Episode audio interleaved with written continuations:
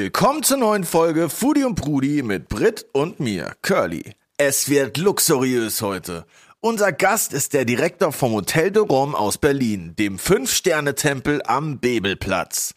In dem gibt es jetzt auch ein neues Restaurant, bei dem Tim Melzer seine Finger im Spiel hat. Oha. Wie das alles zusammenhängt, erzählt uns Gordon gleich. Ich bin schon sehr gespannt. Ein kleiner Hinweis in eigener Sache.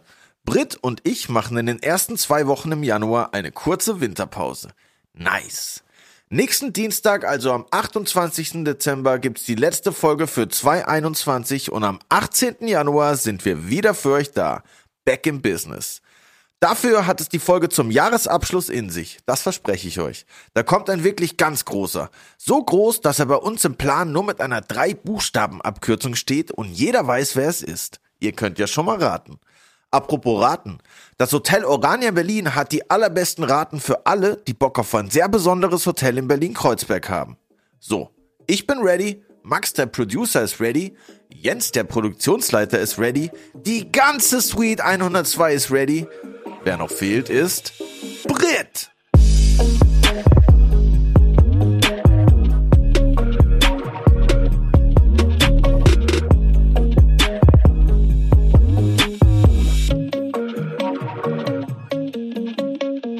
Curly, Ja. wo ist deine Weihnachtsstimmung? Soll ich ein paar Weihnachtslieder singen? Ja, bitte. Rudolph the Red-Nosed Reindeer Oh, had a very shiny Ja, nose. nice, ich hab Bock. Jetzt habe ich Bock, Jetzt direkt hab ich richtig Bock. Direkt Bock, auf jeden Fall. Hast du schon Plätzchen gebacken? Ähm, nein. Aber du schon, habe ich gesehen. Ich habe Plätzchen gebacken. Mit deinem neuen Backofen. Yes, Ja, richtig geil. der war überfällig. Bin ja jetzt seit, oh, lass mich rechnen, zehn Wochen schon in Berlin? Ja, fast zehn Wochen. Da muss ein Und Backofen habe her. ohne richtige Küche bisher glorreich überlebt. Aber der Backofen hat gefehlt und der kam letzte Woche und wurde feierlich eingeweiht mit veganen Butterplätzchen. Geil. Das sind auch mein Lieblingsplätzchen. Das Das Rezept klingt von so voll Opa. paradox, das, das, der Name. Vegane Butterplätzchen. okay, nice. das ist wie alkoholfreies Bier, so ähnlich. Man muss das immer dazu sagen. Im Internet, die Menschen, wenn ich schreibe, es gibt Butterplätzchen, kriege ich Nachrichten, wie, die sind nicht vegan, da ist Butter drin. Und wenn ich dann schreibe, vegane Butterplätzchen, ja, wieso sind die vegan, wenn das Butterplätzchen sind? Ja, aber könnte man da nicht so einen anderen Namen finden? Halt vegane Margarinplätzchen? Das ja, hört sich mega unsexy an. oder Plätzchen einfach. Welche Plätzchen? Vegane. Gibt 10.000 verschiedene. ja, stimmt. Welche isst du denn am liebsten? ich muss sagen, Vanillekipferl finde ich schon extrem stark. Und ich weiß nicht, wie die heißen, aber die, die so Himbeermarmelade dazwischen haben. Mhm. Weißt du, was ich meine? Ja, also ich mache immer die veganen Butterplätzchen. die steche ich rund aus und dann kommt in die Mitte schwarzer Johannisbecherlee Ah, ja, und dann kommt geil. noch ein Kreis oben drauf und dann Puderzucker oben drüber. Genau, ja, genau so. Aber da gibt es welche, die haben noch einen Kreis in der Mitte, dass man, wenn man von oben aufs Plätzchen guckt, die den Gelee Ja. oben ja, durchsieht. das meine ich. ah ja, okay. Oder halt so eine andere Öffnung, ein Herz oder ein Stern oder ein, ein Viereck oder irgend sowas halt. Ey, ich muss sagen, so im Backen an sich war ich nie richtig gut, aber im Teigessen war ich immer ganz weit vorne dabei. Weil mittlerweile Mhm. gibt's ja auch dieses Cookie-Dough-Ding und so, ist ja so voll hipstermäßig, Ja. so überall kannst du es ja kaufen mittlerweile. Aber früher bei Oma war das halt schon vor 15 Jahren war das schon richtig in, muss ich sagen. Das war eigentlich so mein To-Go-Ding. Ich wusste immer, okay, wir backen. Geil, jetzt gibt's Teig. Fand ich immer geiler wie die fertigen Plätzchen tatsächlich. Und was, was auch geil ist, diese Anis-Plätzchen fand ich auch immer richtig Mhm. krass. Die konnte man Springerle auch richtig heißen die. krass. In Mainz Ja. heißen die so. Nein, die heißen Schwaben so. Schwabeländler heißen die. Springerli. Springerle. Bei uns hießen die einfach Anis. Weil die, sich, weil die so ein Füßchen bilden, wenn man die ausbeckt. Dann gehen Stimmt. die so ein bisschen hoch. Du hast recht. Aber bei uns gab es immer Nussmak, also bei meiner Oma gab es immer Nussmakronen, ähm, Spritzgebackenes und Oh halt ja, Butterplätzchen. Und Spritzgebackenes fanden wir Kinder immer so geil, weil der Teig, geil. da sind auch Nüsse drin. Das hat man dann immer durch den Fleischwolf gedreht. Da gab es so einen Aufsatz vorne und dann kann, konnte man dann so Sternchen Ja. oder so langgezogene machen. Oder diese äh, im Kreis und so eine Nuss oben drin, eine ganze. Das hat meine Oma Ja. immer gemacht. Und die ist immer krass getillt wenn diese Springerli der Fuß so zu groß wurde. Das war immer so voll das Ding. Wenn die aus dem Backofen gekommen sind, war so, okay, wie sind die geworden, wie sind die geworden? Und wenn die halt nicht geil waren, war so schlechte Stimmung auf jeden Oh Fall. no. Aber die, wenn sie gut waren, dann waren sie richtig gut auf jeden Fall. ja, aber die mussten dann immer noch ein paar Tage unter Opas Bett durchziehen in der Blechbüchse. Dann sind die so richtig. Theoretisch, ja, theoretisch. Aber je früher man sie isst, desto teigiger sind sie. Deshalb habe ich sie immer schnell gegessen. Und was, was gibt es denn an Weihnachten bei dir so zu essen auf deinem veganen, auf deiner veganen Gabenplatte? Für dieses Jahr habe ich mir noch keinen Plan gemacht. Es muss was aus dem Backofen sein, weil der Backofen muss gehuldigt werden. Ein, ein veganes Schwein. Das Hatten wir gibt's. nicht in, in irgendeiner Folge, mit wem war das? Geschmorten Sellerie aus dem Backofen? Oh ja, das ist gut, das ist echt gut. Ich glaube, das mache ich. Sellerie ist Ich richtig geil. glaube, ich habe auch ein Rezept dafür in meinem eigenen Kochbuch. Vielleicht backe ich was aus, äh, backe und koche ich was aus meinem eigenen Kochbuch. Das ist ein guter Mortar Plan. Sellerie klingt auf jeden Fall richtig Am gut. Stück. Ja. Geil. Ja, ich war auch schon auch echt auf ein paar Weihnachtsfeiern und Weihnachten ist einfach das, da wird einfach Essen nochmal richtig gehuldigt. Deshalb freue ich mich auch sehr, dass wir heute einen, einen Gast aus der Fünf-Sterne-Hotellerie am Start Oh, haben, wow. wo wir bestimmt auch mal äh, vorbeigehen können, um dem Essen zu huldigen, habe ich, hab ich mir gedacht. Vielleicht schaffen wir es noch vor Weihnachten. Deshalb herzlich willkommen bei Foodie und Brudi. Gordon Debus. Aus dem Hotel de Rum.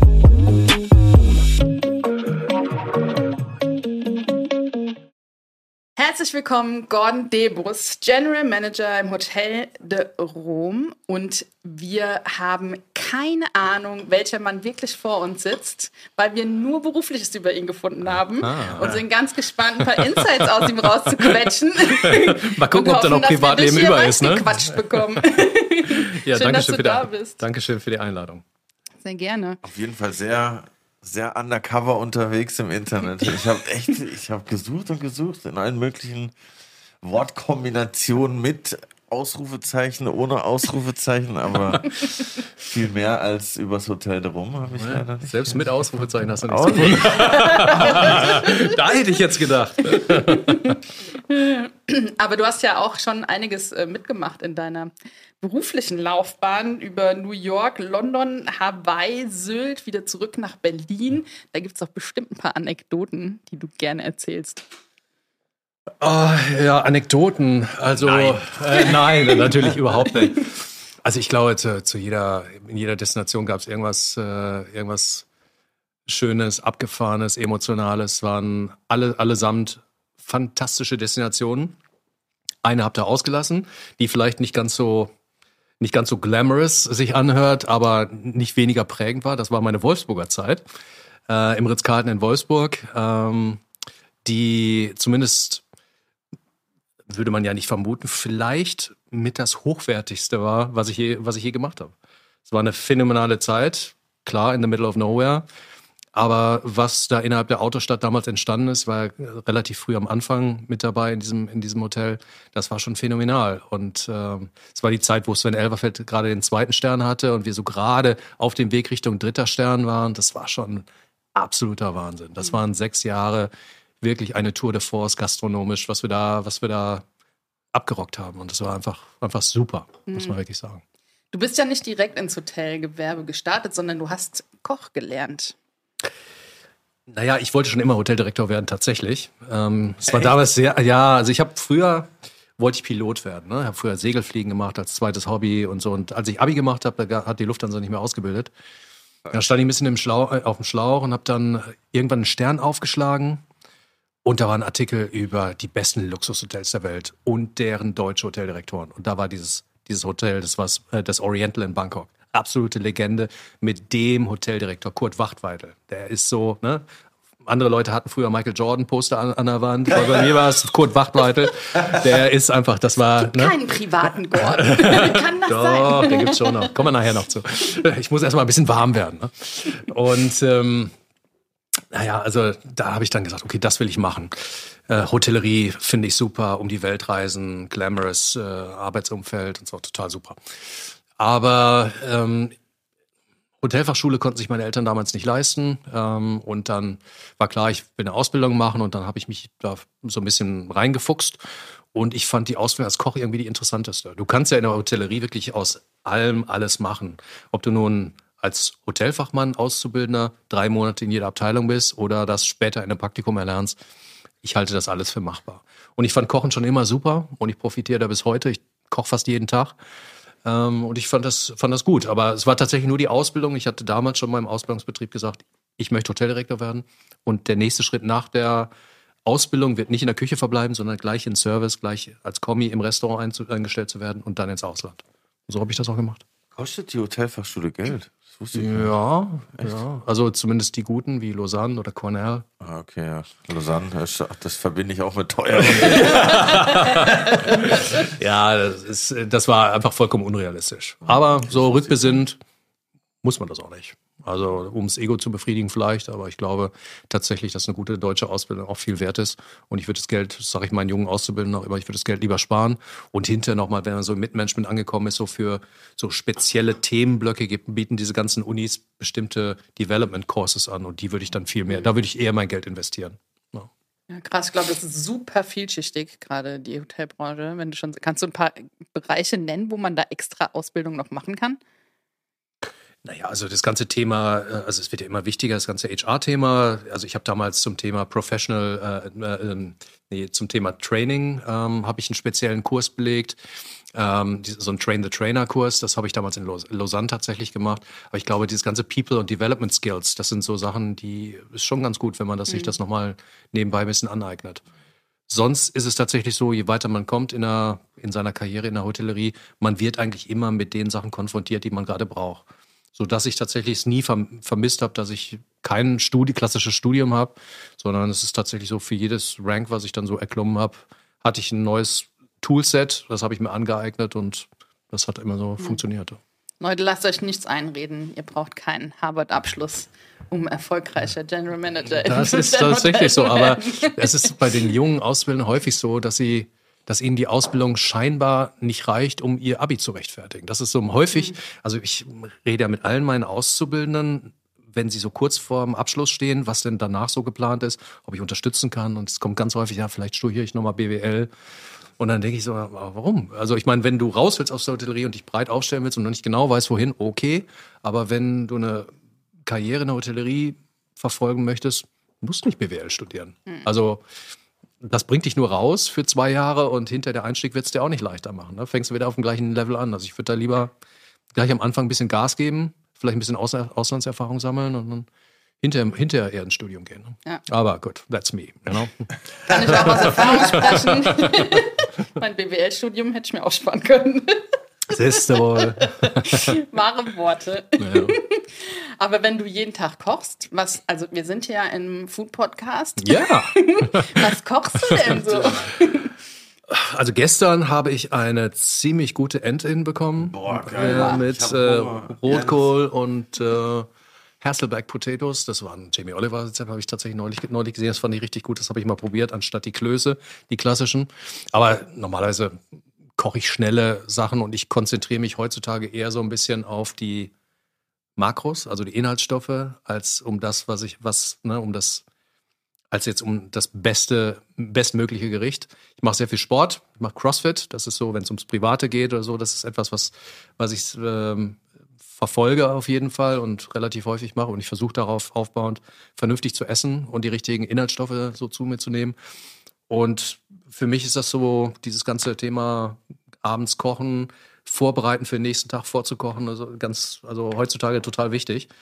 Und ich gehe inzwischen ehrlich gesagt relativ selten noch essen, so. Also wie früher, als ich so noch in einer klassischen F&B-Schiene voll drin war oder Restaurantleiter oder so, wo man ständig neue Restaurants ausgecheckt hat. Das mache ich heutzutage gar nicht mehr so oft und natürlich immer noch gelegentlich. Aber ich koche sehr viel selber und konzentriere mich da irgendwie das so zu tracken, was ich, was mhm. ich so zu mir nehme.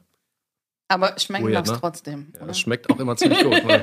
also mir auf jeden Fall. Es hat sich auch so noch keiner beschwert. Also. Was war das gerade für P Potatoes? Das klang interessant. Hasselback Potatoes. Das sind so, ich habe das neulich bei Jamie Oliver in so einem, in so einem äh, Video gesehen und manchmal muss ich ja sagen, es kommen echt ganz, ganz gute Sachen bei, bei rum, die, die man da bei ihm so sieht. Das ist keine Werbung für, für ihn. So.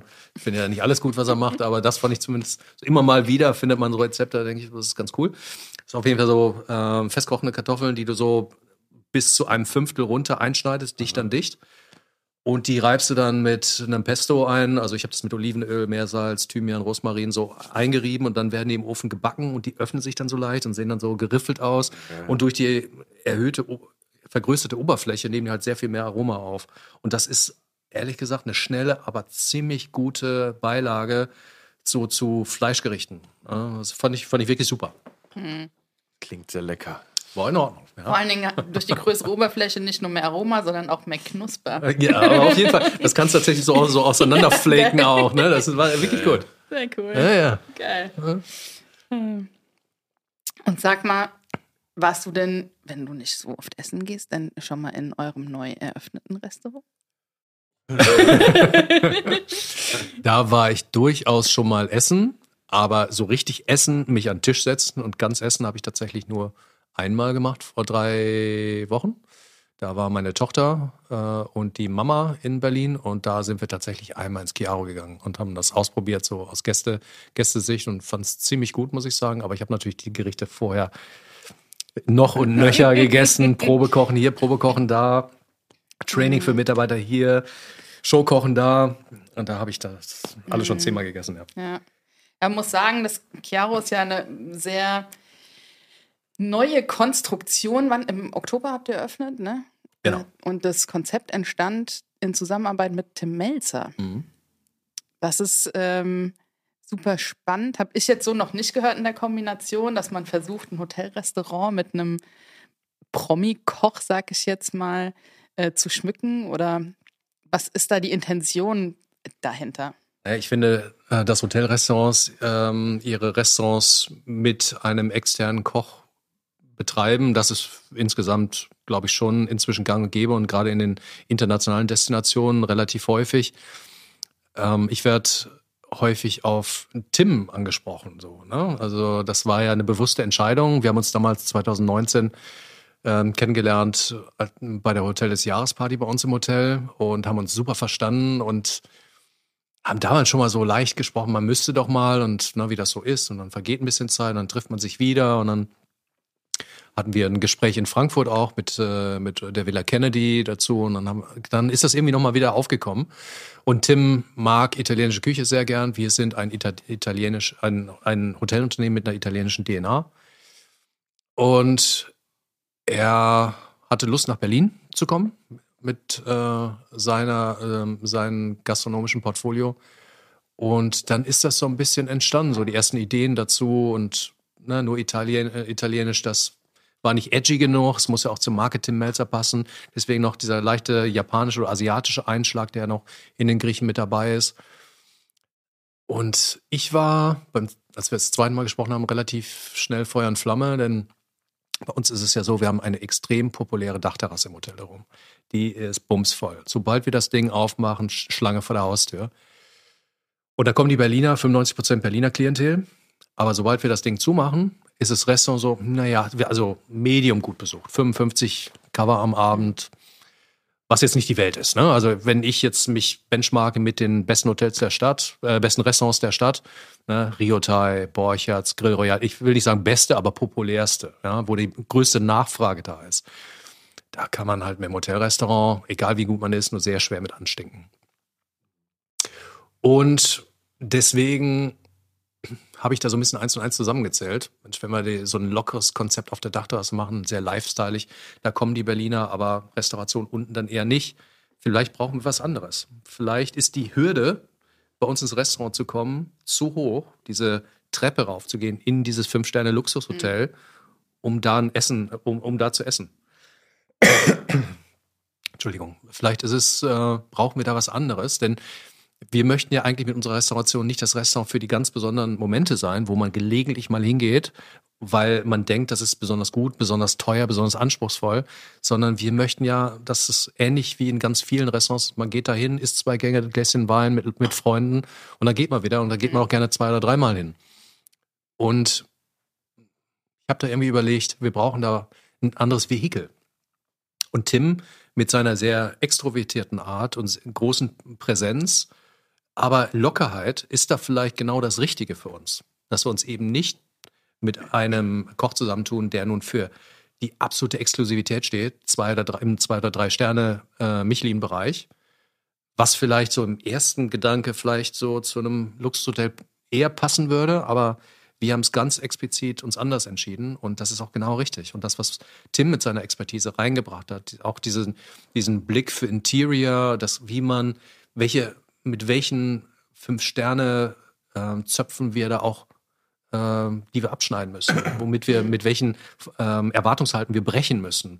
Und äh, ich weiß nicht, ich glaube, das hätten wir so alleine nicht geschafft. Und ich, da ist, glaube, glaube Tim genau der Richtige für. Und wir haben das Ding aufgeschlossen und seitdem war das voll. Jetzt gerade natürlich ein bisschen schwierig. Jeder hält so ein bisschen gerade den mhm. Atem an.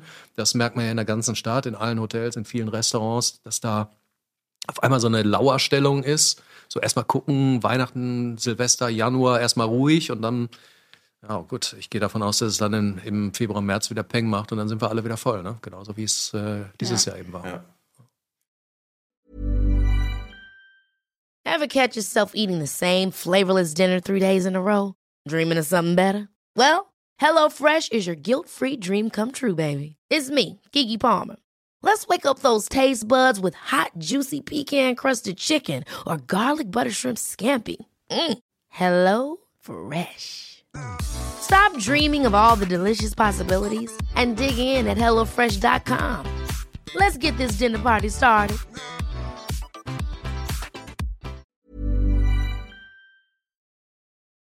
Ich habe so eine Kombi auf jeden Fall noch, noch nie gehört. Italienisch, Japanisch finde ich richtig spannend. Kannst du mir da mal ein, zwei Gerichte nennen, die es da gibt, dass ja. ich mir ein Bild davon machen kann und unsere Hörer? Also wir sagen immer, das ist so eine ungefähr 70-30-Mischung, aber wir wollen das irgendwie sehen nicht. Das ist jetzt keine, keine goldene Regel für jedes Gericht, aber was Tim eigentlich gesagt hat, er möchte eigentlich italienische, den italienischen Lifestyle, diese Produktaffinität, dieses Geschmack und Reduktion auf, auf eine Produktküche kombinieren mit einem japanischen oder asiatischen Umami, wo einerseits die klare Anrichteweise ähm, ähm, da ist, auf der anderen Seite dieses Umami. Gutes Gericht ist Katsu Tramezimi, das ist ein asiatisch mariniertes äh, Beef Tartar. Äh, in, in den Tramezzini ausgebacken, ein bisschen Kaviar drauf. Obergeil. Also wirklich, äh, also von der Textur, von den Aromen, das ist, sieht toll aus, ist einfach ein supergeiles Gericht. Das muss man wirklich, wirklich, wirklich sagen. Ähm, die ähm, Gyoza, ähm, Krustentierfüllung, Krustentiernage, äh, aber in einer Gyoza-artigen, also einer Teig, die dann halb gebraten werden, ähm, Art, wo man einerseits wieder die Textur reinholt durch dieses leichte Anbraten im Verhältnis zu einem normalen Raviolo. Ähm, das wäre jetzt zum Beispiel ein anderes Gericht. Das alles ist so ein bisschen Toucher. Wir sind auch ganz bewusst mit den Preisen deutlich runtergegangen zu dem, was wir vorher, ne, gehen viel mehr auf, ja, hoffe, hoffe, dass da mehr Volumen im, im Restaurant da ist. Mhm. Ne, ist so ein typisches Restaurant, wo man mit drei, vier Mädels, drei, vier Jungs, wie auch immer, äh, Gruppe von Leuten sich hinsetzt, jeder bestellt ein paar Vorspeisen in die Mitte, ich probiere mal hier, probiere mal da. Das ist so die, die, dieses Konzept des, äh, des Restaurants. Mhm. Haben zum Thema Live-Entertainment in der Bar deutlich aufgestockt. Ähm, da ist jetzt regelmäßig sehr viel los. Ja. Dann sollten wir da mal vorbeigehen. Auf jeden Fall. Ja. Kommen wir jetzt direkt zur nächsten Frage. Ich habe mir die Karte ein bisschen genauer angeguckt ah, und habe mich. Ähm, normalerweise ist es dein Part, Curly. Curly fragt nämlich immer, was es für mich als bekannte Veganerin zu essen gibt. Ähm, habt ihr da auch, wenn muss ich mich vorher anmelden, wenn ich komme? Oder ich habe jetzt keine explizit vegan ausgewiesenen Gerichte gesehen. vegetarisches Menü habe ich das gefunden. ist ein veganes Gericht. Äh, das ist die ähm, ähm, diese Gott, wie heißt das? Dieses Gemüsetart, das ist das eine vegane Gericht. Ansonsten haben wir noch acht vegetarische Gerichte. Okay. Die sind markiert auf der Karte, dass dieses V mit ganz grün ist das vegane und dieses nur mit grüner Schrift es sind die vegetarischen. Dann habe ich das einzige vegane Gericht übersehen. Mensch. Damn Mesal ich glaube, Mesaluna heißt Schlecht das. recherchiert. Heißt, heißt das. Na, alles, alles gut. Alles gut. Ähm, also dann für mich kein Sharing-Dinner, aber äh, Curly, das hört sich ganz gut an. Ich esse trotzdem was von deinem.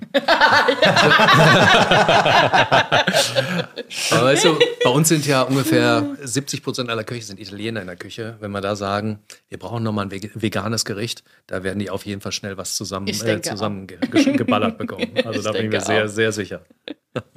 Und hast du direkt mit fünf Sternen angefangen in deiner Hotelkarriere in Wolfsburg oder hattest du davor noch? Also angefangen habe ich in Düsseldorf im Breidenbacher Hof, da habe ich meine Ausbildung gemacht. Ähm, ich war immer nur in der Fünf-Sterne-Luxushotellerie. Ja. Also das, ähm, wobei ich eigentlich privat würde ich jetzt mich jetzt gar nicht so als Luxustypen so beschreiben. Ja. Also ist ja häufig so, dass jetzt keine in die Pfanne hauen, aber bei von den Direktoren ist ja häufig so, dass, dass die auch gerne ihre eigenen besten Gäste sind. Ja. Also das ist, ist bei mir gar nicht, also ich bin jetzt irgendwie da privat gar nicht so luxusmäßig unterwegs, aber beruflich finde ich das irgendwie am interessantesten, wenn man halt aus dem, das aus dem Portfolio das Maximale rausholen kann. Ne? Und da finde ich die Luxushotellerie, na, wenn man halt nicht so nachschauen muss, welche Produkte muss ich jetzt einkaufen, dass ich also definitiv sicherstellen kann, dass ich da Gäste finde, die den Preis dann auch bezahlen. Also ich finde das schon, finde das schon, äh, schon die interessanteste Art der, der Hotellerie und ich bin halt auch sehr ein Produkt, ich habe großes Interesse an Produkten, sei es jetzt Qualitäten bei Bettwäsche oder jetzt als Beispiel oder im Food oder im, im Wein oder im Cocktailbereich. Ich mag es einfach, wenn es da um, um, um die Hotellerie geht, mich denn mit, mich mit wirklich hochwertigen, handwerklich hochwertigen Produkten zu beschäftigen. Hm. Mich meine nur Frage noch, mich hätte nur noch interessiert, weil ich frage das immer bei den Köchen mit dem Michelin-Stern, was, was ist denn so der essentielle Unterschied zwischen vier und fünf Sternen? Weil ich war zum Beispiel auch schon in vier Sterne-Hotels, die hätten auch fünf Sterne-Hotels sein können und ich dachte mir so, hm, wo, wo fehlt's jetzt hier, dass, es, da- dass der fünfte Stern fehlt? Ich habe mal gehört, der, der Room-Service muss 24 Stunden sein. Das ist, das ist Richtig, schon Minibar, Roomservice und so weiter. Das ganze Thema des äh, Gäste nach oben begleiten zum, äh, zum, zum Room und äh, da gibt's noch diverse andere Standards, deren Sinnhaftigkeit man durchaus hinterfragen kann, muss ich dir ganz ehrlich sagen. Also ich sehe das ganz genauso wie du. Ich fühle mich in Vier-Sterne-Hotels, die gut, gut gemacht sind, häufig genauso wohl, weil einige dieser Leistungsbestandteile für mich überhaupt nicht sinnvoll sind. Also ich brauche keine 24-Stunden-Room-Service. Also ich finde da, wenn, wenn das, das Haus eine Seele hat und man sich da wohlfühlt, die Mitarbeiter toll sind, man ein gutes Restaurant haben, coole Location, finde ich das, finde ich das absolut ausreichend. Also, ja. Aber das sind so ein paar Standards, die dann Zünglein an der Waage sind, die für andere relevant sind. Turndown-Service zum Beispiel ist so ein anderes, anderes Ding, wo ich privat jetzt gar, gar, das gar nicht bräuchte. Stimmt, das ist das, wenn die dir das Bett aufdecken. Genau. Richtig? Vorhänge zuziehen, Bett aufdecken, da, das, äh, nochmal, Hand, nochmal Hand, Handtücher wechseln, nochmal einmal, einmal durchschauen, ob alles in Ordnung ist, ganz Ich glaube, grob. ich habe das einmal tatsächlich gemacht und ich habe mich richtig schlecht gefühlt danach. Ich weiß auch nicht warum, aber es Also ich räume tatsächlich hinter mir auch immer auf, weil ich das auch, äh, ich will auch nicht, dass irgendwelche Kollegen oder äh, Zimmermädchen bei mir ins Zimmer gehen und sagen, oh Gott, der ist, das, ist ein Hotel, das ist ein Hoteldirektor, meine Güte. da war ich irgendwie mit meiner Freundin irgendwie übers Wochenende in so einem krassen Hotel und dann da habe ich das zum ersten Mal gelesen. Da gab es auch noch so einen Kissenservice, die dann extra noch neue Kissen. Da gab es da gab's eine Karte für Kissen. Also so ein Menü, wo du dir noch extra Kissen aussuchen konntest, so verschiedene. Und dann habe ich Okay, das zum ersten Mal crazy. gelesen, Turndown-Service und dachte, okay, wir machen das jetzt. Wir gehen jetzt kurz raus und dann kommen wir wieder und dann Genau, ich bestelle jetzt ein Kirschkernkissen und guck, ob das da ist. Ein Kirschkernkissen. so ungefähr so. Das passt auch richtig zu dir. Ey, Kirschkernkissen ist aber echt geil. Ja, ja. Kirschkernkissen ist mega. I love it. Sag mal, ihr habt euch ja bewusst gegen dieses, wir wollen kein Sterne-Sterne-Restaurant im Fünf-Sterne-Hotel haben, aber ist trotzdem der Anspruch da, vielleicht einen Stern zu bekommen oder ist es wirklich bewusst gewählt, zu sagen, nee, wir wollen auf gar keinen Fall, um eben die Leute weiterhin in das Restaurant zu holen? Also das, das Schöne ist ja, dass die Tester oder Michelin grundsätzlich viel flexibler ist, als man das grundsätzlich erwartet. Ich weiß noch von meiner Zeit auf Sylt, da, da hatten wir ja zwei besternte Restaurants unter einem Dach. Einmal ein klassisches Gourmet mit zwei Michelin-Sternen äh, und dann haben wir mit unserem lockeren asiatischen Konzept, weil die, das Essen einfach so todesgeil war, äh, damals einen Stern bekommen. Das war damals mit Sarah Henke. Und das war kein Restaurant, was klassisch für Sterne ausgelegt ist. Und äh, da war das Essen einfach nur so gut. Von daher, ähm, Also unser Eigentümer Sir Rocco möchte keine Sterne-Restaurants grundsätzlich. Was er aber nie, was er damit aber sagt, ist, er möchte diese Sterne-Attitüde nicht, diese Formalität, die einfach zu diesem italienischen Lifestyle einfach nicht so besonders gut passt. Ganz ehrlich, wenn Michelin zu uns kommen würde, das Essen super finden, finden würde, den Service gut finden würde, der ne, auch sehr gut ist, einfach nur ein bisschen lockerer als, als er früher war, aber wir müssen ja die gleichen Standards für unsere Fünf-Sterne-Klassifizierung und für Leading-Hotels erreichen. Ist einfach nur ein bisschen, ne, wir haben die Formalität ein bisschen rausgekehrt. Wenn Michelin da sagen würde, hat uns alles super gefallen, geben wir einen Stern, wäre ich wäre ich nicht abgeneigt. Ja? Gehört, man darf den Wir nicht wollen ihn nicht. zurückgeben. Nein. Wir wollen ihn nicht. Nein. Naja, also natürlich, Curly, da muss man sich überlegen, wie man diesen Stern dann, wie man mit dem Stern marketingtechnisch umgeht. Weil wenn ich jetzt total viel rein investiere, Formalität rauszukehren, um Berliner ins Haus zu bekommen, die keinen kein Schiss haben, ins Hotel rumzukommen, dann muss man gucken, ob ein Stern positiv oder negativ ist. Also natürlich würde ich mich wahnsinnig freuen fürs Team und es wäre ein Beweis dafür, wie man auch mit einem lockeren Restaurant, wenn man dennoch einen hohen kulinarischen Standard äh, be behält, trotzdem Stern bekommt. Also das ist ein zweischneidiges Schwert, aber man muss da, glaube ich, ein bisschen sensibel mit umgehen. Wie, wie, wie wäre das denn, wenn jetzt jemand kommt und sagt, ja, hier habt ihr einen Stern und dann so, boah, nee, wir haben keinen Bock drauf. Das geht gar nicht, oder? Die, die schreiben das ja, wenn die wollen, so oder so in ihr Buch rein, oder? Also weiß gar nicht. Also ich meine, es gibt natürlich viele Beispiele, wo drei Sterne ihre Sterne zurückgegeben haben oder was anderes machen und sagen, ich will jetzt ganz locker. Ne, Sergio Hermann damals, ne, drei Sterne, 19,5 Punkte. Der gesagt hat, ich mache Uzlüs, mache ich zu und macht jetzt The Jane alles ganz locker, alles ganz easy und schwuppdiwupp hat er trotzdem zwei Sterne. Ne? Also ich meine, ich glaube, so richtig davor, davor schützen kannst du dich nicht, aber du kannst natürlich denen schon sagen, pass mal auf, ich will diese drei Sterne nicht. Ich nehme jetzt Tischdecken runter, ich mache alles ganz easy und versuche das zu entformalisieren, aber manchmal haben sie Glück und manchmal auch nicht so. Ne? Aber wir hatten ja jetzt zum Beispiel auch den, ähm, den Yannick oder den Ricky da von, von der, vom Cordo und den Ricky aus dem Seven Swans. Und die, also äh, ich weiß nicht, du kannst gleich noch mal was vom Cordo erzählen, aber ich war bei Ricky im Seven Swans gewesen und der macht das ja mit Absicht eher locker und sagt, er will einfach, dass diese dass diese Steifheit auch aus den Sterne-Restaurants verschwindet, genau. damit einfach auch mehr Leute sich trauen, in Sterne-Restaurants Richtig. essen zu gehen. Und er hat Richtig. ja trotzdem einen bekommen. Und das war ja auch, ich denke mal, seine Absicht, einen zu erkochen. und der steht dann da selbst in seiner Kochjacke und mit seinen fünf Pinzetten vorne reingepiekst und erklärt dann, was es zu essen gibt und die geilen Weine. Und Yannick hat ja auch erzählt, er wird rausgehen im Pulli und Cappy und da erzählen, was er da macht. Deswegen äh, kann ich mir das auch gut vorstellen, dass es jetzt kein No-Go ist, keinen Stern zu bekommen. Nein, so ah, nein, absolut seid. nicht, absolut nicht. Man muss halt gucken, dass es irgendwie das Restaurant bleibt, was man, was man gestalten möchte. Und der Yannick und Cordo,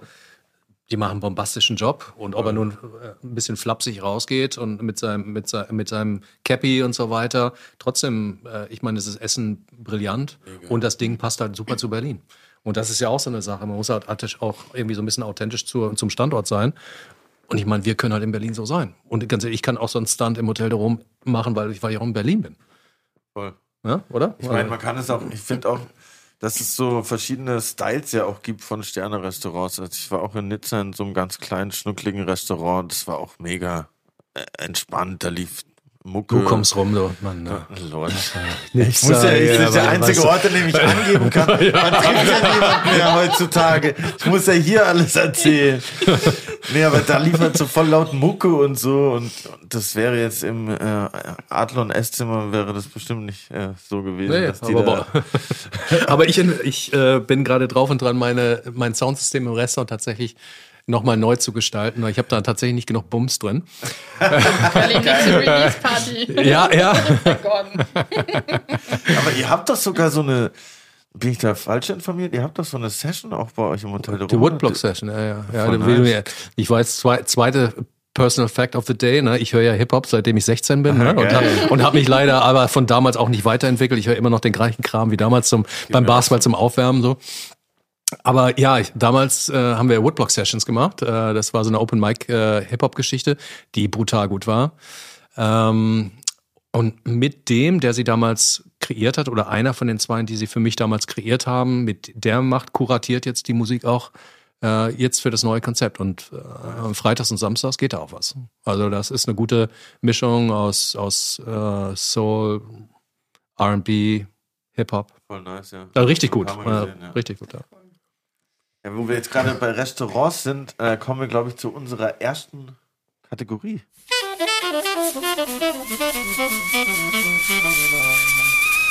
Schnellkochtopf. Wenn ich richtig informiert Yes. bin und Brits äh, Bewegungen hier richtig deute. und zwar kommen wir zum Schnellkochtopf. Das ist die Kategorie, da kriegst du zehn Entweder-Oder-Fragen.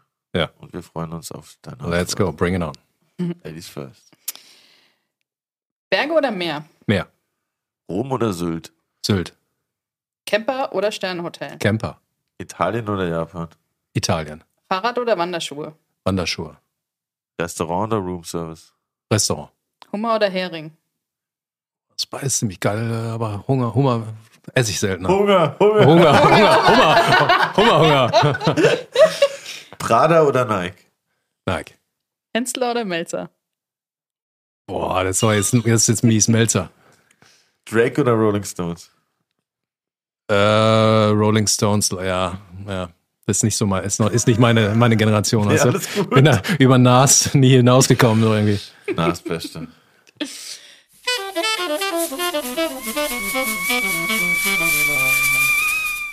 Ähm, bist ja super bodenständig privat, ne? Wenn, wenn man so, so ein paar Sachen haben wir ja schon gelesen, auch mit Wandern und so und jetzt Camping. Ähm, aber du hast ein Segelboot, das heißt Gatsby. Voll geil. Das ist ein cooler Name für ein 9 Meter Boot, ne? Es ist so ein bisschen The die Hommage Gatsby. dann auch. die Hommage an dieses Luxus, den Luxus-Lifestyle, den Ja, du ist im ein bisschen. Hotel betreust. Ja, ist schon, ist schon, aber es ist natürlich so ein bisschen mit einem Augenzwinkern, weil das Boot ist jetzt nicht groß. Es ist schön, ja, also für zwei Personen super schönes Segelboot, genauso alt wie ich, 46 Jahre. Aber ich finde halt so, das ist für, für mich, wenn die ganz besonderen Momente ist, wenn ich mit meinem Boot unterwegs bin, irgendwo, keine Ahnung, auf einer kleinen dänischen Insel im Hafen liege abends, ne, und dann, dann kommen auch die gro großen Weine aus dem Kühlschrank, ne, also, äh, oder aus der, aus der Backskiste, ähm, die hebe ich mir tatsächlich für, für Segelboot meistens auf und nicht für zu Hause. Ich finde halt, auch auf kleinem, bescheidenen Lebensraum kann man sich das Leben ganz schön schön machen.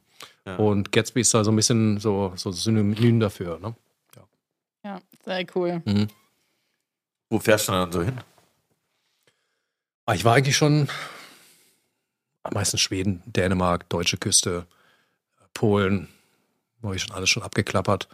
Ich würde irgendwann ganz gerne mal eine längere Auszeit machen, komplett die Ostsee einmal umrunden. Bis nach St. St. Peterskla- äh, St. Petersburg, Helsinki, Stockholm, Botnischen Meer, Busenrauf. Aber ich befürchte, da brauche ich noch ein bisschen. die Auszeit, die fünf Monate habe ich da im Moment in meinem Lebenslauf noch nicht gefunden. Ne? Aber wie lange fährt man dann am Stück mit so einem 9-Meter-Boot? Unterschiedlich, wie weit, äh, also die Tagesetappen, äh, wenn ich jetzt im Sommer einfach nur ein bisschen cruise, sind da so 30, 35 Seemeilen so, ne? Das sind 50 Kilometer. Aber man legt dann schon jeden Abend an, oder? Ja, also dass ich so über Nacht segle, also vielleicht wenn ich mal rüber nach Bornholm fahre oder sowas oder nach Südschweden, da muss man dann schon irgendwie genau abends ablegen bei gutem Wetter, eine Nacht durch und dann ist man nächsten Tag mittags da. Man segelt. Schon gut. Ich würde sterben wahrscheinlich. Mir wird da leider schlecht. Ja. äh, dann bleibt beim Camper. Meine, meine letzte Seeerfahrung war ähm, vor zwei oder vor drei Jahren Weihnachten auf so einem, äh, auf so einem Flusskreuzfahrtschiff. Ah. Oh, ah. Einmal Rollatorurlaub, ja? Ich habe da live gekocht, sorry. Also. Du hast ja gekocht. Oha. Und dann ist er dabei schlecht geworden. Oha. Und hier kommt der zweite Gang. Also bei mir geht mit Segeln, ich war zwar auch schon in den äh, Schären äh, vor Stockholm, aber das war auch keine gute Idee. Nee. Naja. Das war nicht so Sorry. klug. Gibt auch andere schöne Urlaube. ne? Ja, definitiv. Ich nehme dann auch lieber die Wanderschuhe. Ja, aber ich bin voll bei dir. Nas und diese ganze Golden Era ist auf jeden Fall auch meine musikalische. Ja, das geht immer irgendwie. Das läuft bei mir immer im Hintergrund. Ja, ich mag den. Flow einfach. Da kann ich, genau, finde ich super. Eine Playlist-Empfehlung haben wir leider nicht gefunden auf der Webseite vom Hotel. das könntet ihr vielleicht noch ergänzen, Ja. weil du hast einen Trainingsplan zusammengestellt während Corona. Ja, letztes Jahr hat Marketing mal gefragt. Die, wissen natürlich, dass ich relativ regelmäßig CrossFit mache und dass ich unseren Gym gut ausgestattet habe. Ob ich da nicht, also das ganze Thema des He- Heimtrainings, so Bodyweight-Workouts und so weiter, als das groß wurde, haben sie gefragt, ob ich da mal was machen kann. Ja, da habe ich das eben Sehr zusammengestellt. Ne? Ah, Finde ich auch super nahbar auch, ne? wenn der äh, General Manager vom Hotel dann auch auf der Webseite da im Sporty Outfit. Ja, meine Mitarbeiter haben sich inzwischen dran gewöhnt, äh, wenn ich da irgendwie zwischen 17 und 18.30 mal schnell nicht erreichbar bin und mal schnell äh, mein Workout of the Day mache und dann oben, dann wieder oben stehe. Ja. Die wissen ja auch Bescheid. Herr Debus ist gerade nicht erreichbar. Ah, okay. Der ist gerade am Squatten.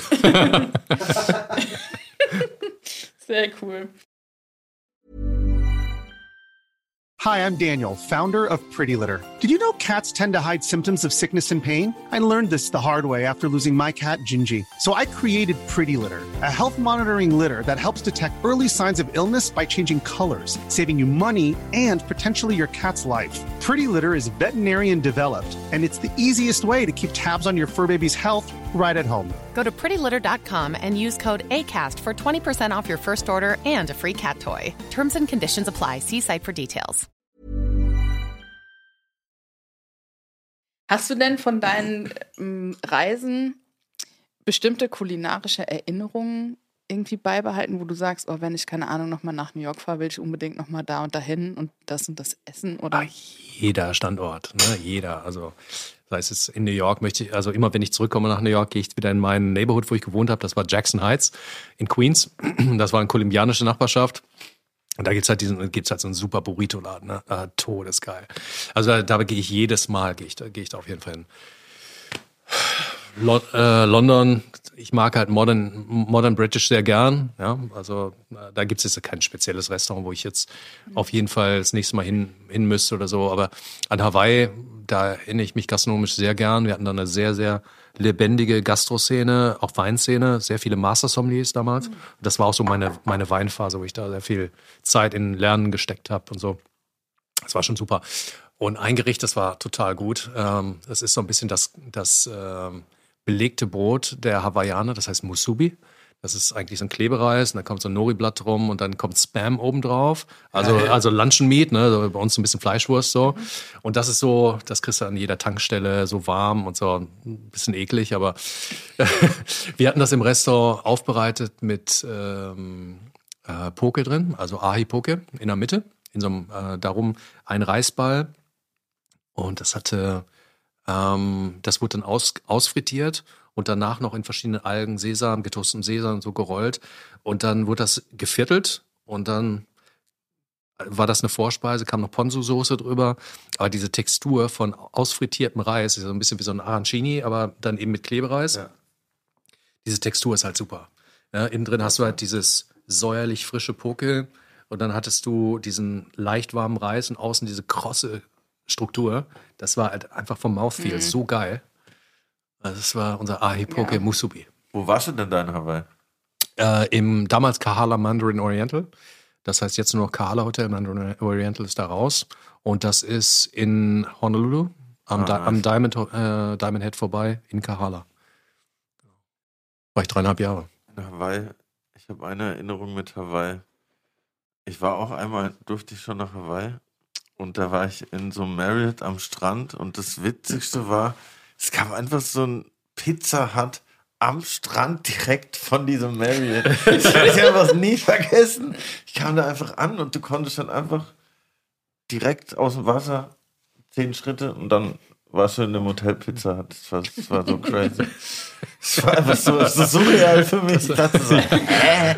Was ist das? Zu, äh, zum Glück, da Lanze brechen für Hawaii, hat Hawaii tatsächlich noch eine bessere gastronomische. Safe, ja. ja, ja. Damals war ich gastronomisch noch nicht so unterwegs. Da war, da war Pizza halt für mich Ja. die Krönung. Ja, also Hawaii ist aber tatsächlich ganz interessant, weil es ja so eine Mischung ist aus Polynesien, Japan, sehr stark Japan und äh, nordamerikanisch. Das gibt tatsächlich eine sehr, sehr gute gastronomische, äh, kulinarische Ausrichtung. Das war echt super.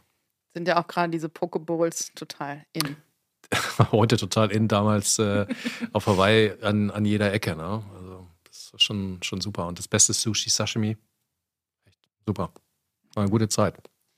Gehen deine privaten Kochkünste auch dann eher in diese Richtung, so Pokeball? Weil da kann man ja nutritionmäßig ziemlich gut was rausholen für, Mm, für die ja, Kraftsportlerinnen.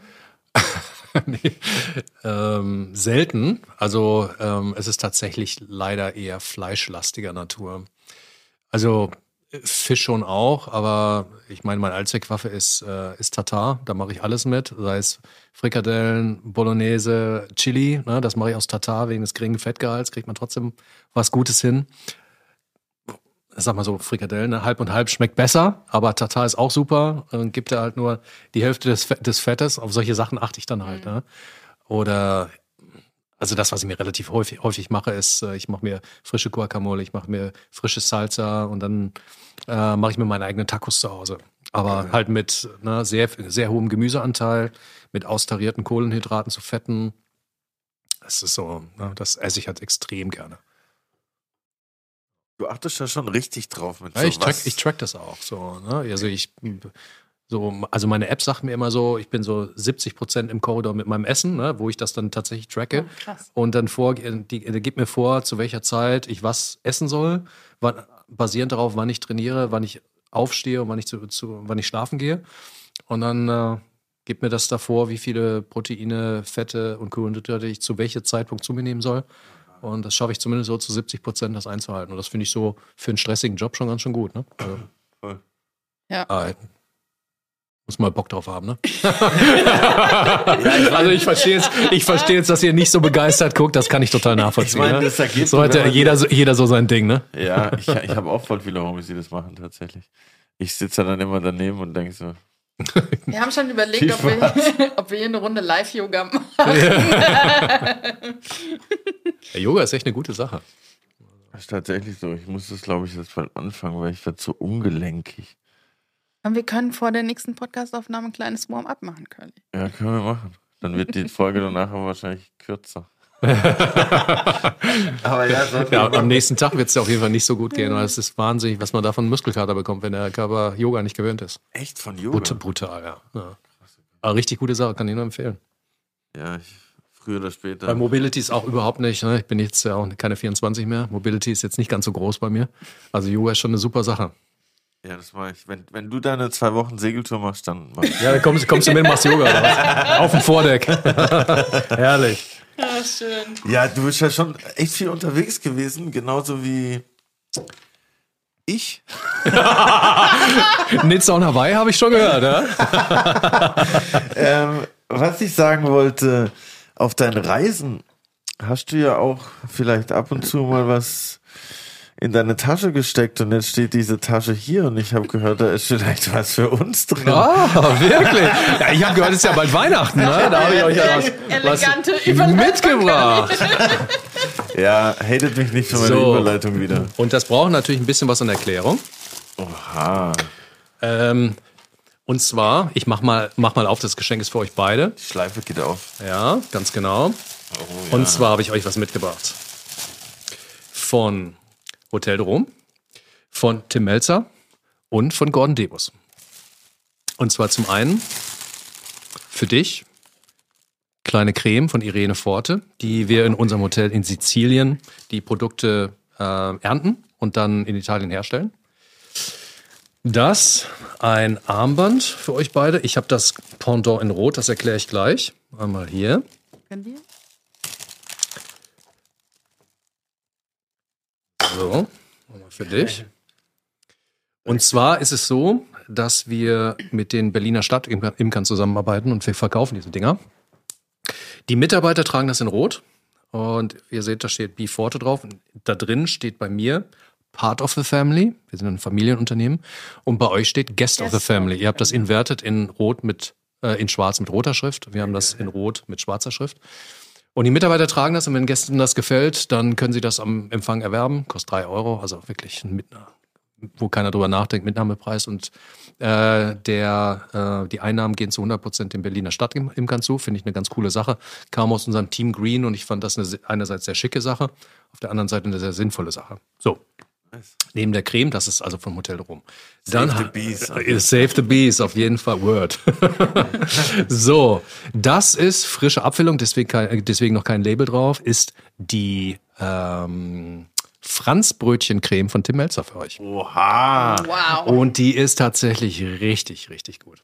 Perfekt, die muss ich mal Janik vorbeibringen. Auch so mal. ja. Den das Franzbrötchen Und dann Spezialist. frisch aus der Backstube von gestern mit meiner Tochter gemacht. Frische Nussecken. Jawollo. Geil. Wir haben noch nie was selbstgebackenes bekommen. Tatsächlich gest geil. gestern, äh, gestern gebacken. Und Hälfte hier, Hälfte für mein Büro, für mein Team nachher. Von daher, ja, lasst es euch schmecken. Wow. Ja, dürfte auch für die Crew hier Krass, reichen. Ne? ja, auf alle Fälle. Mega. Vielen Dank. Sehr cool. Danke dir. Gern geschehen. Wow. Franzbrötchencreme, das habe ich tatsächlich noch nie gegessen. Das ist die Nutella der Hanseaten. nee, Hammerzeug, wirklich, richtig gut. Crazy. Krass, ja, die wird weggegönnt. Auf jeden Fall. Dann nehme ich mir mal so eine Nussecke.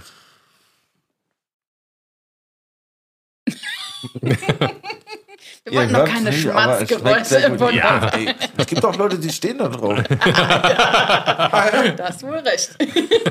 Schmatz- oder Knackgeräusche. Alles ASMR, big, richtig big. Boah. Geil. Genau das, was ich brauche jetzt. Ja, dann Super. die beste Einleitung für die Kate nächste Kategorie, aber erst erstmal. Ja. Ja. Ups. Die nächste Kategorie. Da kommt dir deine Ausbildung zugute. Hm? Weil die heißt Allerlei Okay. aus Kühlhaus 3. Allerlei aus Kühlhaus 3. Und zwar geben wir dir jetzt drei Produkte und eine voll funktionsfähige Küche mit allen Basics, Salz, Pfeffer, Öl. Ja, ja. Und wir würden uns über ein Gericht freuen, das du uns daraus zauberst. Der Gedanke ist so ein bisschen, ich mache meinen Kühlschrank auf, Sonntagmorgen habe vergessen einzukaufen und ich sehe darin paar Tomaten, zwei Kartoffeln, die sind nicht im Kühlschrank, aber die sind daneben und ein kleines Stückchen Pecorino Sardo. Was kriege ich von dir? Nudeln habe ich, habe ich nicht, ne? Nee, das gehört nicht zu den Basics, ne? Nee. Sonst hätte ich Pasta e Patate gemacht mit äh, Pecorino. Hm. Sind Eier so ein bisschen was? Junge, Junge, ja. Kartoffeln. Äh. Hm. Also normalerweise bin ich so im Freestyle richtig gut zu Hause, ne? Also ich kriege aus dem Kühlschrank immer was raus. Wir sind heute leider in Curlys Küche unterwegs. Bei mir hättest du Nudeln bekommen, bei Curly nicht. Ein hartes Life Mhm. meiner WG. Und ich ziehe ja bald aus, wahrscheinlich verhungere ich dann.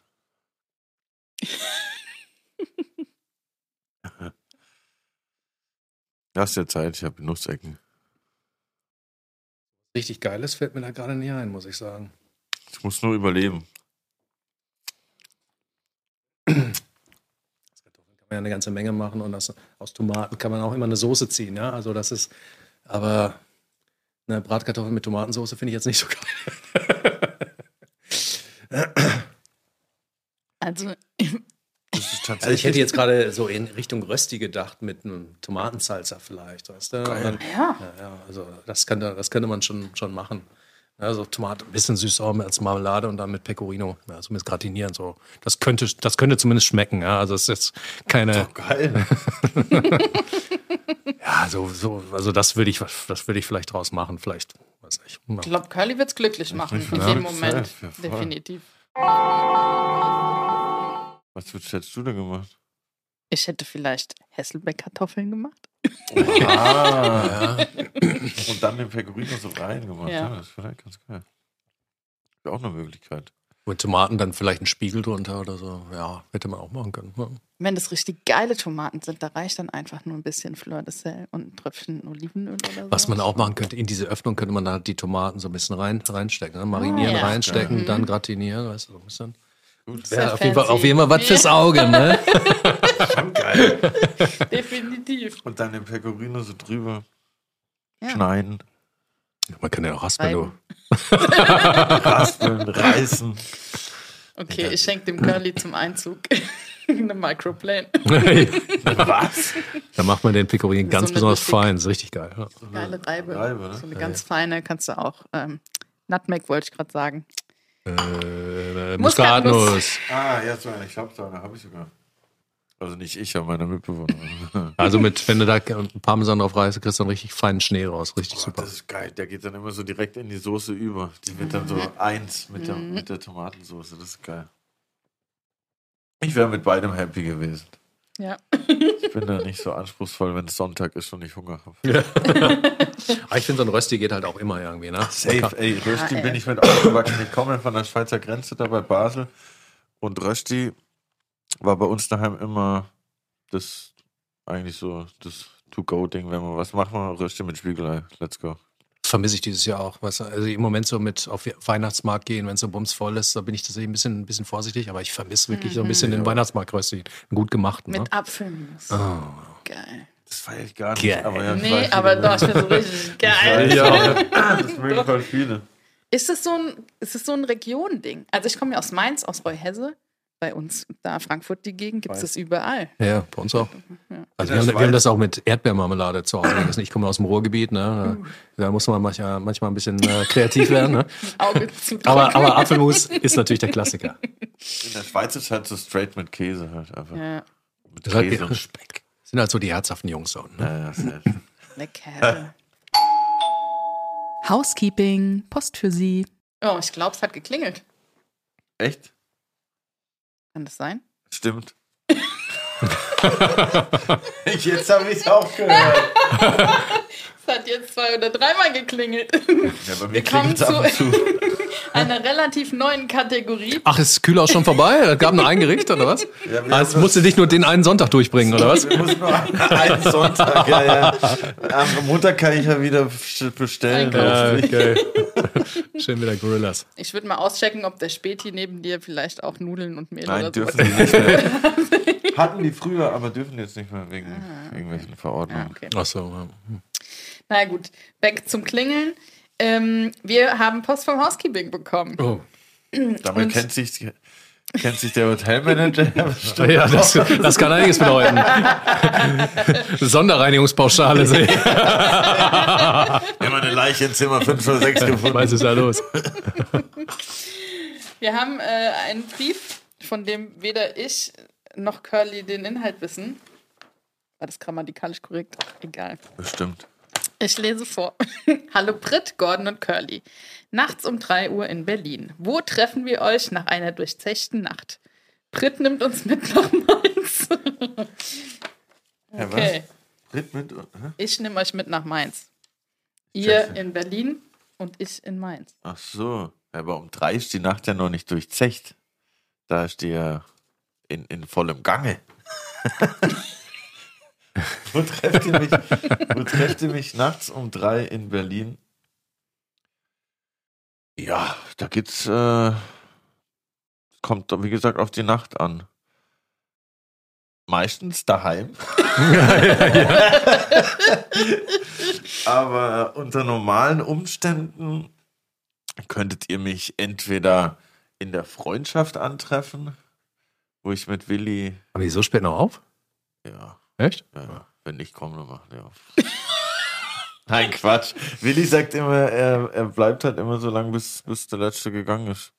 Deshalb müsste er da noch bleiben. nee, ähm, Freundschaft oder vielleicht auch in der, ah, ich weiß nicht, ob die so lange aufhaben, in der Schwarzen Traube. Eine ganz geile Bar.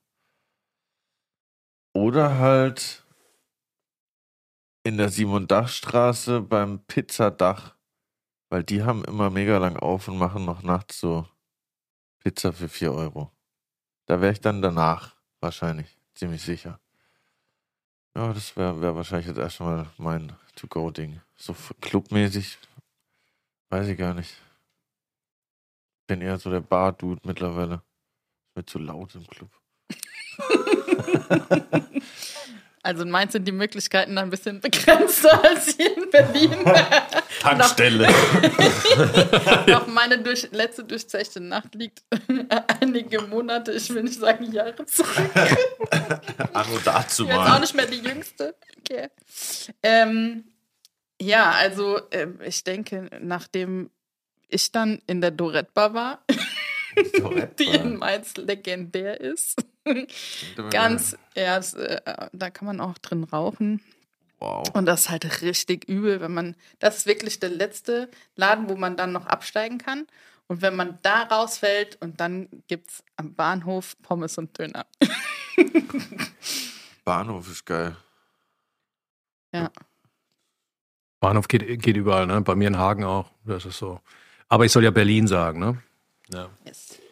Also, wenn jetzt meine Freunde zuhören würden und ihr würdet mir die Frage stellen, wo bist du nachts um 3 Uhr? Und ich würde irgendwas anderes sagen als bei mir im Bett, würden die wahrscheinlich scha- schallend Gelächter ausbrechen, ausbrechen, denn ich bin der absolute Frühaufsteher. Ich bin morgens um 5 wach. Oha. Ja, ich, ich habe da so ein paar, keine Ahnung, ich komme da irgendwie selten, dass ich, dass ich tatsächlich abends noch richtig lange unterwegs bin, also nach Mitternacht. Aber wenn 3 Uhr, dann wäre es tatsächlich so, dass ich dann auf jeden Fall auf dem Nachhauseweg bin. Und garantiert war dann Alkohol im Spiel und garantiert habe ich dann richtig Knast. Und ich wohne ja in Neukölln. Ich könnte mir sehr gut vorstellen, dass ich bei meinem Dönerladen of Choice davor stehen würde und mir auf jeden Fall einen Prä-Kater Döner reinpfeifen werde, bevor, Katerdöner ist geil. bevor ich dann äh, ins Bett falle, garantiert. Ja. Hm. Ja, es ist echt, echt einfach so auf Kater oder halt alkoholisiert sich einen Döner reinstellen. Ist, Gibt das ist echt- einfach auch verdammt gut. Ne? Ja, gibt echt wenig Besseres, muss man sagen. Das, das ist echt halt irgendwie immer das Highlight eigentlich schon. Eigentlich, eigentlich säuft man dafür halt. Und ist, und ist dann auch noch billiger als deine 4 Euro Pizza. Obwohl, ey, mittlerweile kostet ein Döner in Berlin auch schon 4,50. Nee, muss man drei- tatsächlich 3,50, weiß ich, war ich letzte Woche. In Neukölln, also ja. vor drei. 3,50 und er war sein Geld wert. Und F1 geht zu Touri-Preise. 4,50. Hipsterhausen. Aber es stimmt schon, in Berlin jetzt so weggehenmäßig, ja, ich weiß auch nicht, weil ich zum letzten Mal wirklich im Club war. Deshalb wusste ich gar nicht, was für ein Club ist lange Ich her. erinnere Das ist mich auch lange nicht her. dran. Also Aber ich erinnere mich lange an her. legendäre Nächte, aber die sind ja. Wollte ich gerade sagen. Aber die sind ja auch Legende, weil sie so verdammt lange her sind schon. oh Gott, ja. Äh, Wir müssen das ändern. Scheiße. Nächstes Jahr. eigentlich fühle ich mich noch viel jünger, wie sich das jetzt anhört. Ey, das ist mein Spruch. Äh, Geil.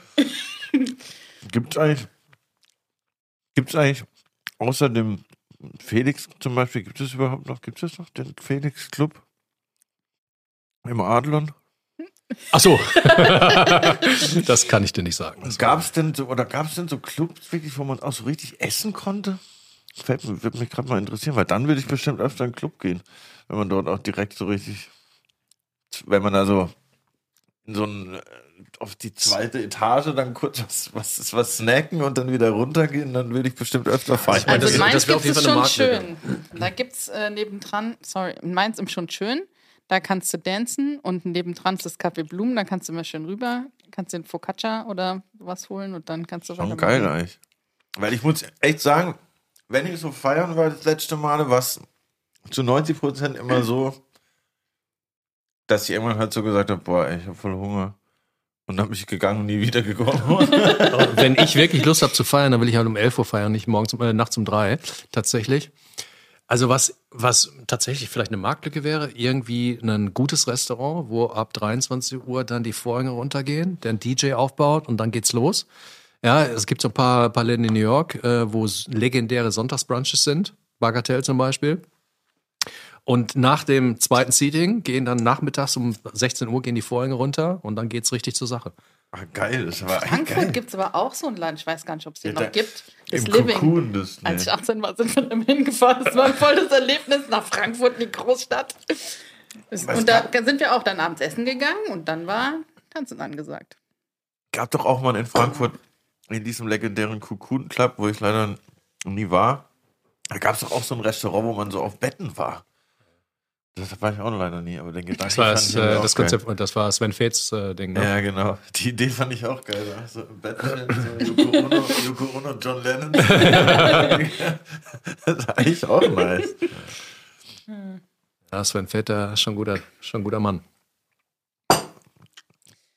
Also Leute, wenn ihr richtig Handparty machen wollt, sind wir die falschen Ja, das ist einfach, sorry, ne? Mein Rücken, meine. Knie und so, ne? Also, meine Gelenke machen das einfach nicht mehr mit heute. Aber dafür können wir gut und viel essen. Aber hallo. Ja, auf jeden Fall. Und du kommst also aus Hagen direkt. Yep. Und für welchen Fußballverein schlägt dann dein Herz? Mensch, Hagen ist Basketball. Sorry, also da, da kriegt man Bas Basketball. Ba- Basketball mit der Muttermilch. Ich habe auch elf Jahre Basketball gespielt. Geil. Früher hatten wir zwei Bundesliga-Vereine. Ja, also das ist das, was ich mache. Also Fußball, also ich wäre wahrscheinlich für Dortmund, aber nicht, dass es mich irgendwie interessieren würde. Also, Und bist du dann hier immer noch Hagen verbunden in dem Sinne oder warst du auch schon mal hier bei Alba? Ja, jetzt gibt es nur noch einen Zweitbundesliga-Verein von Hagen tatsächlich. Da gab es ein paar Sponsorenprobleme. Der, von daher ist es nicht mehr das, was es früher mal war. Aber klar war ich schon mehrfach bei Alba. Alba ist super. Ich fand es krass. Wenn ich da zum ersten Mal war, dachte ich so, hä, was, wie viele Leute sind hier, wie laut ist das? Das geht ja übertrieben ab. Ich konnte mir das überhaupt nicht vorstellen, dass, dass es so eine, so eine Energie und so eine Größe hat. Ich war da mega beeindruckt. Hauptstadt halt, ne? Ja, aber generell so Basketball hatte ich so gar nicht auf dem Schirm in Deutschland irgendwie. Das hat mir voll die Augen geöffnet. Das war so voll, oha. Und, und da kommt man auch ziemlich viel essen, by the way. Das war ziemlich geil.